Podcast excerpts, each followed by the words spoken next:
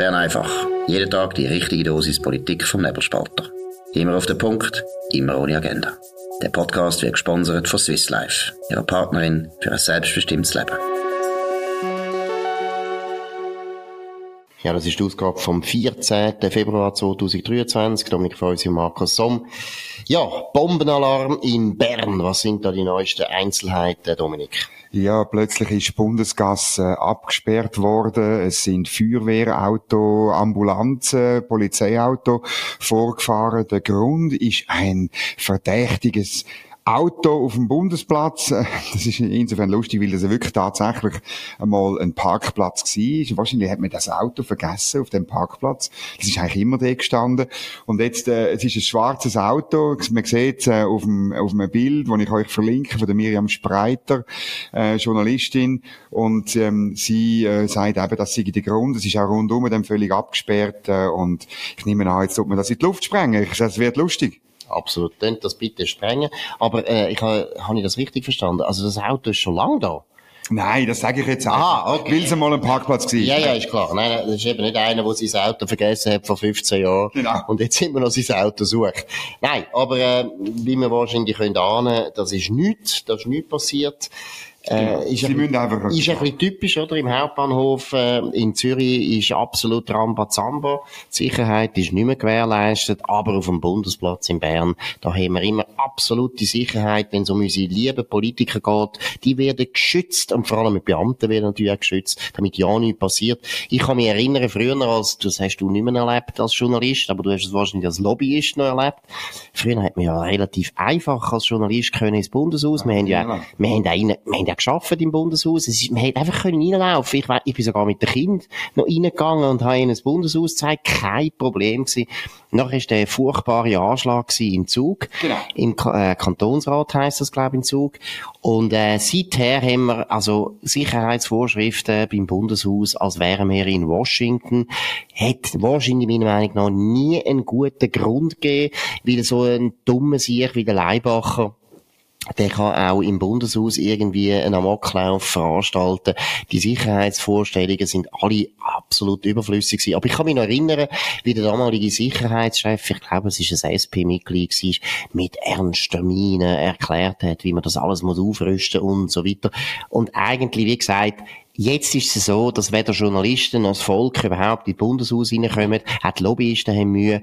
Es ist alles zugesperrt worden. Es ist nicht eine gute Entwicklung. Und jetzt auch da mit dem Auto. Ein riesen Keibengestürm wegen einem Auto, wo, ich meine, wenn man das Bild anschaut, ich glaube, kein vernünftiger Terrorist, und sie sind ja auch vernünftig, würden, würden, würden so birrenweich eine Bombe so platzieren. Und ich meine, auf dem Bundesplatz, was bringt das überhaupt? Da sprengt es niemand niemand in die Luft, außer eben ein paar Beamte, die spät kommen zu einer Sitzung.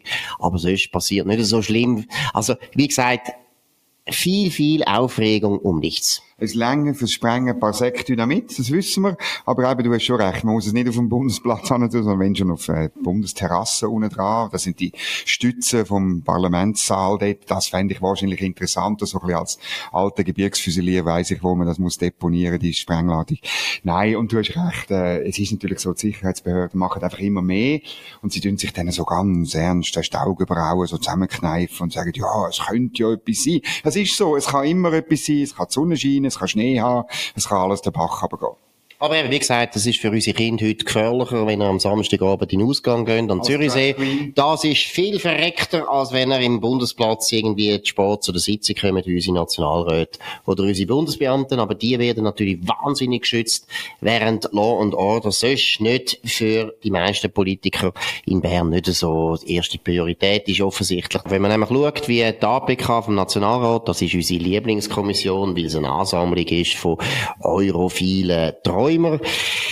Die APK wird jetzt auch, was das Erdbeben von der Türkei betrifft, sofort handeln. Um was geht's? Ja, es ist eine wunderbare konzertierte Aktion. Äh, letzten Samstag hat Elisabeth Baum-Schneider, die neue für Zuwanderung zuständige Justizministerin, hat äh, angetönt, ja, sie könnte ja ähm, Zuwanderung ermöglichen.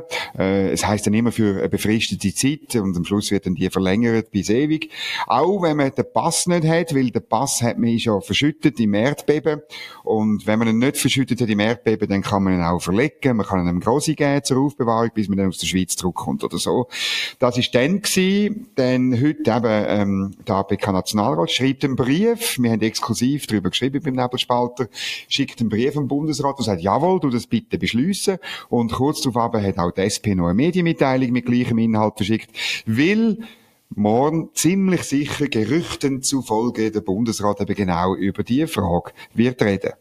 Gut, und was äh, neu ist, ist einfach das Ringier noch nicht darüber berichtet hat. Das könnte noch passieren. ja gut, ist auch, könnte sein, dass sie, dass sie dort die Standleitung wieder aktiviert haben. Vielleicht ist die jetzt zu dem, zu der, zum Departement Bohm-Schneider. Ist einfach auf Französisch. Ist Französisch, könnte schon sein.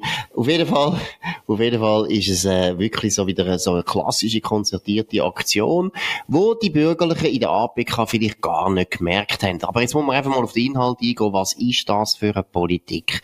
Was bringt das die ganze Zeit? sagen, kommen alle zu uns. Jeder, der ein Problem hat in seinem Land, soll zu uns kommen. Und die SP ist ja nachher nicht die Partei, wo die Integration wahnsinnig vorantreibt, sondern es sind nachher Gewerbebetriebe, es sind Schulen, es sind ganz viele andere Leute, die sich um das kümmern und sicher nicht die Politiker in der APK, wo die Probleme uns schaffen.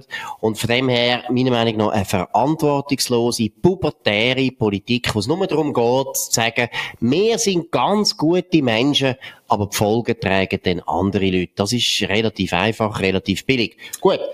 Neues Thema, ganz wichtig, wo es Gleiche hineingeht. Äh, Katharina Fontana, eine von der besten Journalistinnen überhaupt von dem Land und sicher eine von der besten in der Zürich Zeitung, hat heute einen interessanten Artikel gemacht, wo das Bundesgericht zustimmt beim Bundesgericht. Um was geht's?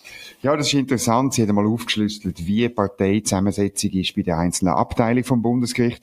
Man muss wissen, die Bundesrichterinnen und Bundesrichter werden so nach Parteienproports gewählt, also so, dass ungefähr die Parteien gleich stark vertreten sind am Bundesgericht, wie sie eigentlich Wähleranteil haben. Ähm, aber innerhalb vom Bundesgericht machen wir das nicht und das führt dann dazu, also sie bringt dann ein Beispiel von der berühmt-berüchtigten zweiten öffentlich-rechtlichen Abteilung. Das sind zwei Grüne, ein SP, einmal Mitte, einmal parteilos und die macht ähm, dementsprechend politische Urteil. Das ist natürlich ein generelles Problem, dass unsere Gerichte letztlich Politik machen, ähm, sich den Freiraum nehmen, Gesetz nicht nur einfach auszulegen und im Zweifel zu sagen, ja nein, ähm, da steht halt nichts drin und dann tun wir entsprechend entscheiden. Nein, man tut dann Sachen drin interpretieren, wie wenn sie Politikerinnen wären. Und das ist letztlich ein Verstoß gegen die Gewaltenteilung. Genau, und das ist noch ein Entscheid, der wieder mal eines zeigt, wie, wie soll ich das ausdrücken? Was für eine komische Politik heute Linke unterstützen, wo nämlich überhaupt nichts zu tun hat mit ursprünglich linken Anliegen. Es ist gegangen um einen Spanier.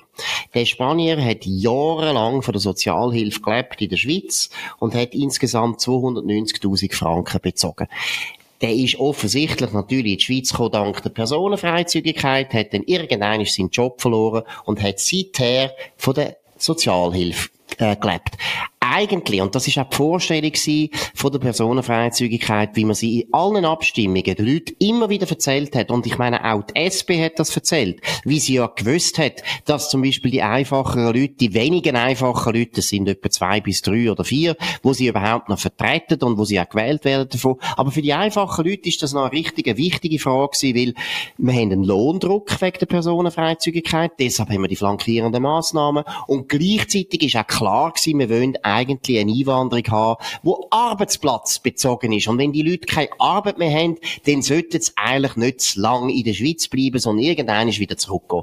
Das ist jetzt da nicht der Fall gewesen bei dem Spanier. Man hätte den auch können Und jetzt kommt die Begründung vom Bundesgericht von dem, von der linken, zweiten öffentlichen Abteilung. Sie haben jetzt eine äh, äh, Beschwerde, der Kanton Appenzell Ausserrhoden hat eigentlich gefunden, der Spanier könnte jetzt zurück und hat eine Beschwerde gemacht, hat die Niederlassungsbewilligung wollen entziehen. Was sagt das Bundesgericht? Das die linke, zweite öffentliche Abteilung sagt, nein, nein, nein, nein, jetzt ist ja nicht so, er tut keine Sozialhilfe mehr beziehen Und wisst ihr warum? Er ist früher pensioniert worden und kommt jetzt Ergänzungsleistungen über. Also, und das ist etwas ganz anderes. Ja, ja. Das ist etwas total anderes. Das zahlt nicht der Steuerzahler, das zahlt der Marsmensch. Der Marsmensch zahlt jetzt dem Spanier die Ergänzungsleistungen und das sagt deshalb Aha. der Grund, genau, dass wir ihm die Niederlassungsbewilligung nicht können ziehen. Jetzt hören noch eines zu, das ist ganz wichtig, wobei die Linken hören natürlich nicht zu, sie wollen da nichts mehr lernen. Aber was hat das mit der linken Politik zu tun? So macht man den Sozialstaat kaputt. Erstens. Und zweitens tut man auch jedes Verständnis von den Leuten, und ich sage jetzt von den einfachen Leuten, die nämlich aufs Geld schauen müssen, jedes Verständnis von einfachen Leuten für den Sozialstaat wird völlig zerstört mit solchen birrenweichen, schändlichen, dummen, jämmerlichen Entscheid. Jetzt lange der Dominik sagt mir, ich soll mich da mäßigen. Nein, ich finde das unglaublich. Und es ist ganz wichtig, dass er euch das merken will. Vielleicht die Leute, die jetzt beobachten, was in Israel passiert, man hat eine riesige Diskussion um eine Justizreform von der neuen Regierung, die aus meiner Sicht sicher viel, viel zu weit geht. Aber dass natürlich sehr viele Leute, wahrscheinlich fast die Hälfte vom Land, findet, das oberste Gericht sollte man entmachten, was ein Fehler ist, hat damit zu tun, dass auch das oberste Gericht in Israel Entscheid gefällt hat, wo einfach zu weit gehen und wo politisch sind und wo nicht Auslegung sind vom, vom Recht, was sie eigentlich sollten, sondern wo sie eben politisieren, wo sie teilweise Gesetze machen. Und ich meine, so einen Entscheid, und das hat sehr große Auswirkungen eben auf Personenfreizügigkeit und so weiter. Das sind ganz schlechte Entscheidungen, die dazu führen, dass die Leute das Gefühl haben, das Bundesgericht macht, was sie will, oder vor allem, sie machen, was die Linken wollen. Ja, und eben, es gibt in anderen Ländern, namentlich in den USA, gibt es eine große Diskussion über die Frage von diesen politisierten Gerichten. Und man sagt dann denen, wo das nicht, wo das ablehnen, Originalisten oder Textualisten, das sind die, die Gesetze so interpretieren, wie man sie damals gemeint hat und man nicht Sachen rein tut, wo man da, wo damals der Gesetzgeber nicht kennt. Und das ist da, bei dem Fall, ist das Glas klar. Man hat damals gesagt, Leute, die auf Kosten von anderen leben, denen kann man die Niederlassungsbewilligung entziehen, weil sie ja, sie müssen ja nicht auf Afghanistan zurück. Der Spanier, der kann auf Spanien zurück, da gibt's auch einen Sozialstaat, der ist auch zivilisiert, der gibt's auch, er hat dort vielleicht noch Verwandte und wenn nicht, dann eben wird er auch dort betreut, er kann dort wieder äh, anfangen als Tellerwäscher oder Güsselabfuhr oder von mir aus auch als Banker, wenn er die Stelle findet, überhaupt kein Problem. Also das hat das Parlament damals gemeint. Und so sollte es das Gericht auch äh, auslegen. Aber das ist da nicht gemacht, oder? Und bei uns gibt's die Debatte gar nicht. Das Gericht eigentlich nicht dazu da sind, Politikerinnen und Politiker zu sein. Und ich finde wirklich, wir müssen, müssen auch in Juristen kreisen. Man wird manchmal belächelt, wenn man das sagt. Aber das ist ja wirklich eine Frage von der Gewaltentrennung. Mir, ich will, dass Leute Gesetze machen, wo ich auch abwählen kann. Jetzt dann wieder der Herbst. Und Bundesrichter kann ich nicht abwählen. Darum soll das Bundesgericht Gesetze nur auslegen, so wie sie damals, wo man sie geschaffen hat, gemeint worden sind. Gut, äh, so wie ich weiß, kann das Parlament natürlich die Bundesrichter schon abwählen. Ja, das ist, das aber ich nicht, ich nicht. Du sowieso nicht, aber das ist liegt an dir, da bist du selber schon. Nein, aber was auch noch wichtig ist, und du hast es völlig richtig gesagt, oder? Äh, das Bundesgericht ist politisiert. Und es soll ja in dem Sinne politisch sein, deshalb gibt es ja einen Parteienproporz und deshalb sind ja die Bundesrichter alle Mitglied von einer Partei, dass man nämlich weiß, wo sie stehen. Und wenn die verschiedenen Abteilungen so einseitig zusammengesetzt werden und man vielleicht auch fairerweise noch sagen, weil Katharina Fontana das sehr gut zeigt. Die zwei öffentlich-rechtlichen äh, äh, zwei öffentlichen Abteilungen vom Bundesgericht, die sind äh, mit einer linken Mehrheit ausgestattet, während die zivilrechtlichen eine bürgerliche Mehrheit haben. Das heißt zum Beispiel, das sind zum Beispiel Mieturteile oder da geht es um den Arbeitsmarkt und so weiter. Dort hat man dann eher bürgerliche Entscheid. Beides ist nicht gut, weil letztlich das Bundesgericht sollte so zusammengesetzt sein und in allen Abteilungen, vor allem, das ist der Punkt, sollte so zusammengesetzt sein, wie das Parlament zusammengesetzt ist, der Parteienproporz sollte über alle Abteilungen hinweg gelten, damit man mehr oder weniger ausgewogene Urteile bekommen. Und ich betone es noch einmal, es geht wirklich darum, und da ist der Punkt von der Gewaltentrennung. Das Bundesgericht hat keine, Aus, äh, hat keine äh, Pflichten oder sagen wir keine Aufgaben in der Gesetzgebung. Genau. Sie sollen nicht Gesetz machen. Das macht das Parlament. Wir haben heute schon das Problem, dass die Verwaltung Gesetz macht. Und wenn das Bundesgericht auch noch Gesetz macht, dann macht am Schluss niemand Gesetz, wo eigentlich vorgesehen ist, dass er Gesetz macht um das geht es. Geht am Schluss um Demokratie.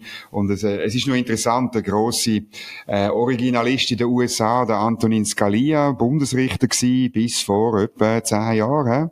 Dann ist er ähm, äh, legendär. Ähm, von dem weiß man, dass der eigentlich, der Originalismus, auch, nicht nur, aber auch gelehrt hat, nämlich an der Uni Freiburg, wo er Ende der 40er Jahre ein Jahr lang studiert hat. Und das ist wahnsinnig interessant. Also das ist eigentlich etwas, wir haben damals die Debatte gehabt, und das ist auch eine typisch schweizerische Debatte, weil wir bei so staatspolitischen Fragen äh, und, und, und Gewaltentrainingsfragen eigentlich in der Tradition her, sind wir so, dass man das super trennt voneinander. Absolut. Und wer äh, will, äh, kennenlernen, wie der denkt, das ist auch ein absoluter Held von meinem Sohn Max, der IUS studiert. Das ist einer den intelligentesten Juristen, die es überhaupt gibt. Gehen schauen auf YouTube. Antonin Scalia hat sehr viele Interviews gegeben, auch Vorlesungen und so weiter. Unglaublich brillant. Das ist eben schön an Amerika, dass äh, auch noch sehr viele Liberale und Konservative gibt, die einfach 300 Mal intelligenter sind als die Mainstream-Linken. Bei uns, wir haben nur die dummen Linken und keine gescheite Bürgerliche. tut uns leid, tut uns leid. Du dir jetzt ein bisschen mäßig. Ja, du mir mäßig. Jetzt gehen wir zum Lieblingsthema von uns, nämlich Burkini. Ja, genau. Also wir müssen jetzt ein Nebelspalter Burkini anschaffen und brauchen dürfen wir es seit neuestem in Genf, weil der Genfer Stadtrat hat jetzt äh, Burkinis erlaubt, die städtischen Schwimmbäder. Ähm, das wird da noch ein Referendum geben. Es ist auch relativ knapp gewesen, aber es ist interessant, oder? Also links-grün äh, sind da dafür gewesen, oder? Haben das Gefühl, das müssen wir doch machen und die anderen sind äh, dagegen gewesen. Und ähm, die zuständige, die zuständige Vorsteherin vom Sportdepartement, das gibt's in Genf, oder? Wahnsinnig. Die heißt Marie Barbe Chapuis von der Mitte. Sie hat probiert, ohne Erfolg den Stadtrat von einem Nein zu überzeugen.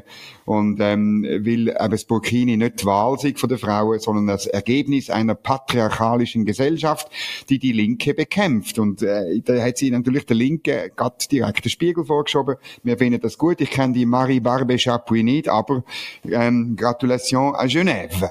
Genau, wobei ich da anderer Meinung bin, Kleidervorschriften ist mir eigentlich völlig egal, was die Leute tragen und aus welchen Gründen auch immer ob aus religiösen, patriarchalischen oder aus politischen Gründen, ist mir eigentlich gleich. Die Leute sollen sich anlegen, wie sie wollen. Aber man soll nachher auch sagen, wo sie stehen politisch oder dann auch sagen, dass sie eben vielleicht, äh, ja, ein bisschen andere Ansichten haben als im Westen gängig. Jetzt vielleicht noch als letztes Thema, das uns speziell beschäftigt hat, finde ich wirklich lustig. Und zwar sagen wir das natürlich als Journalisten, als betroffene Journalisten. Wir hoffen nicht, dass uns das mal passiert. Es gibt den Direktor vom Staatsballett Hannover und der ist ab und zu in der FAZ, das ist eine wichtige bürgerliche Tageszeitung, ja, nicht mehr so bürgerlich wie früher, sagen wir, äh, linksliberale Tageszeitung in Deutschland, die haben eine Kritikerin gehabt und der arme Direktor vom Staatsballett Hannover ist ab und zu kritisiert worden. Und was ist denn passiert, Dominik? Ja, er ist so hässig geworden, so ganz schlimm, dass er offenbar irgendwo Hundekot organisiert hat und ihr ins Gesicht geschmiert hat. Also es ist eine wahnsinnige, eine wahnsinnige Geschichte. Ich habe richtig Angst. Also wenn wir keine Bomben haben auf dem Bundesplatz, haben wir vielleicht in Zukunft irgendeinen Ständerätin oder noch schlimmer einen Bundesrat, wo Hundekot organisiert und uns Journalisten nach einem missliebigen Kommentar oder nach einem missliebigen Bern einfach ins Gesicht schmiert. Ja, es ist also, du hast vorher dich gefragt, woher der Hundekot kommt. Ja, Hundedreck kommt, der kommt also vom eigenen Hund. Also muss man immer sagen, das ist doch immerhin, das ist doch immerhin, ja, aber es zeigt auch gewisse, wie soll ich sagen, gewisse Zärtlichkeit, wo er da auch zeigt, ich suche jetzt, leider finde ich es nicht, was die arme Kritikerin, ah, mal, das ist nämlich wirklich, muss ich jetzt ehrlich sagen, und das sage ich jetzt auch als Journalist, das hat sie also gut geschrieben, das ist Wiebke Hüster. Und Wiebke Hüster hat also eine Aufführung von dem äh, famosen Ballettdirektor beschrieben und hat gesagt, vom Herr, nein, sie heißt äh, er heißt Göcke und Göcke. sie heißt äh, Wiebke Hüster. Gut, und Super, Zitat. Man wird, also das ist jetzt Zitat von der FAZ, von der Kritikerin, man wird beim Zuschauen abwechselnd irre und von Langeweile umgebracht. Also muss ich, das ist wirklich gut ist wirklich gut. Die FAZ ist sonst nicht immer eben nicht mehr so wahnsinnig auf Linie, wie man das früher sich gewöhnt war. Aber das ist jetzt ein schöner Satz. Und, Geh noch weiter, musst noch. Ja, dann du es weiter sagen. Also, in der steht noch weiter. Also, die Produktion, wo heißt In the Dutch Mountains, sieg, ich zitiere, wie ein Radio, das den Sender nicht richtig eingestellt kriegt. Es ist eine Blamage und eine Frechheit. Gut. Punkt. Wobei, da muss ich sagen, das ist jetzt wieder ein bisschen primitiv. Das ist jetzt eher das machen wir einmal in Bern einfach, aber wir schreiben das nicht. auf jeden Fall, auf jeden Fall ist das doch ein interessanter Vorgang. Auf jeden Fall ist der Staatsdirektor und der Ballettdirektor natürlich jetzt freigestellt worden. Gustav heisst der Hund. Ob man ihn auch entlädt. Der Hund heisst Gustav. Und das ist wirklich, es passt das alles zusammen. Das ist wirklich eine Geschichte aus der deutschen Provinz, wie man sich gar nicht kann erfinden. Aber der Ballettdirektor ist jetzt mal freigestellt. Ich hoffe, dass man den entlädt, weil letztlich mehr als Journalisten, mehr als Journalisten finden natürlich, wir dürfen die Leute beschimpfen ohne Folgen. Und in dem Sinn sind wir auf der Seite von der Pressefreiheit. Nein, mal ernsthaft, das sind jetzt ein paar sehr gute Sätze, aber es ist natürlich brutal. Aber ich finde, wenn man da in einem staatlich subventionierten Ballett dürfen äh, wirken, muss man sich schon gefallen lassen, dass es noch zwei Kritiker gibt, die sich ein bisschen wehren, wenn man irgendwelchen Schrott dort vorführen. Wir kennen das aus Zürich, Schauspielhaus Zürich, auch nur, eigentlich nur Schrott. Und die haben ja auch ab und zu müssen ertragen, dass sie äh, schlechte Kritik bekommen. Gut, das ist Bern einfach gewesen, an dem 14. Februar 2023. Dominik Feusi und Markus Somm auf nebelspalter.ch. Ihr könnt uns abonnieren auf nebelspalter.ch oder auf jedem Podcast, wo es überhaupt gibt. Und vor allem natürlich den, wo ihr uns jetzt gefunden habt. Tönt uns weiterempfehlen, redet von uns, tönt uns hoch bewerten, das würde uns sehr freuen.